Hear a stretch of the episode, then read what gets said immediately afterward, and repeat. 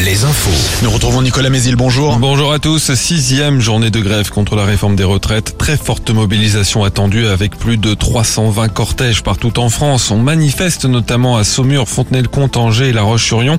Les syndicats attendent des cortèges plus fournis. Des appels ont été lancés vers les salariés d'entreprises privées. Philippe Michaud, l'un des leaders de la CFDT en Vendée. On profite de cette journée pour vraiment mobiliser les gens. Donc euh, on fait effectivement des actions dans les différentes entreprises, là où c'est possible. Si je parle de La Roche-sur-Yon, euh, le 16 février, on a quand même euh, obtenu un peu plus de 10 000 personnes. Donc nous, ce qu'on souhaite, c'est encore augmenter ce nombre de manifestants. De nombreux secteurs font grève, à commencer par l'éducation. Beaucoup d'écoles devraient rester fermées aujourd'hui. Le premier syndicat du primaire annonce plus de 60% de grévistes.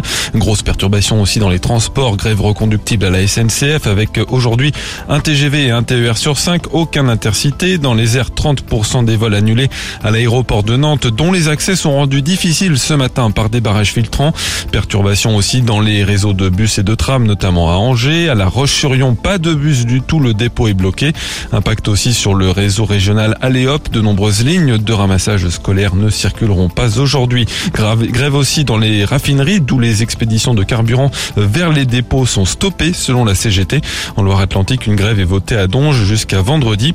Et puis des universités sont bloquées dès aujourd'hui, notamment à Nantes et à Angers. Les éboueurs sont eux appelés par la CGT à démarrer une grève reconductible. Et le procès du Madoff Angevin renvoyé à janvier 2024. Demande de Méjade, Méjane qui a récemment changé d'avocat. L'homme de 40 ans est poursuivi pour escroquerie et blanchiment de fraude fiscale. Il a proposé des placements présentés comme hautement rentable à des dizaines d'épargnants fortunés qui n'ont depuis jamais revu leur argent. Le préjudice s'élève à 16 millions d'euros.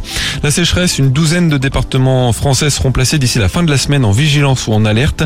Le ministre de la Transition écologique a demandé au préfet de réunir d'ici fin mars les comités départementaux des ressources en eau. Du basket ce soir, les quarts de finale allées de la Coupe d'Europe FIBA, déplacement de Cholet en Italie pour affronter Kiev. On joue aussi en Pro B, Angers reçoit La Rochelle. Enfin la météo, un ciel chargé avec beaucoup de nuages et peu d'éclaircies. La pluie arrivera dans l'après-midi par le littoral vendéen, les maxi comprises entre 8 et 12 degrés. Alouette. Alouette. Le 6-10. Le 6-10. De Nico et Julie. Alouette. Alouette, il est 8h03. Ça nous rassure de lire vos